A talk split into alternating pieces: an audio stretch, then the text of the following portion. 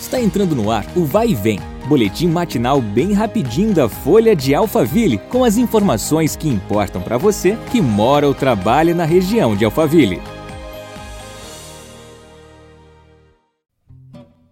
Olá, tudo bem? Eu sou a Graziela Costa e te dou as boas-vindas a mais um episódio do Vai Vem, o podcast da Folha de Alphaville. Eu sei que você deve estar sentindo um friozinho por aí e a Defesa Civil já alertou que nos próximos dias, pelo menos até sexta-feira, as temperaturas devem permanecer entre 6 e 10 graus. Crianças e idosos são mais suscetíveis às doenças agravadas pelo frio, por isso, cuide-se. Nessa segunda-feira, dia 16, o governador de São Paulo, Rodrigo Garcia, esteve em Barueri para prestar contas e apresentar os investimentos que serão realizados na região. Na ocasião, o gestor informou que a obra de extensão das pistas marginais da rodovia Castelo Branco, do quilômetro 23 em Alphaville ao 32 em Aldeia da Serra, devem ser iniciadas ainda este mês.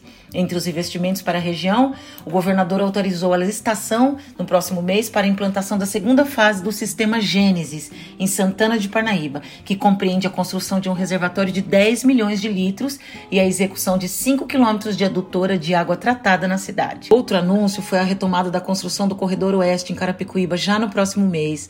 O projeto tem 23,6 quilômetros de extensão e passa por municípios como Barueri. O traçado começa na estação Itapevi da CPTM e vai até o terminal Amador Bueno e na Viliara, na divisão entre Osasco e São Paulo.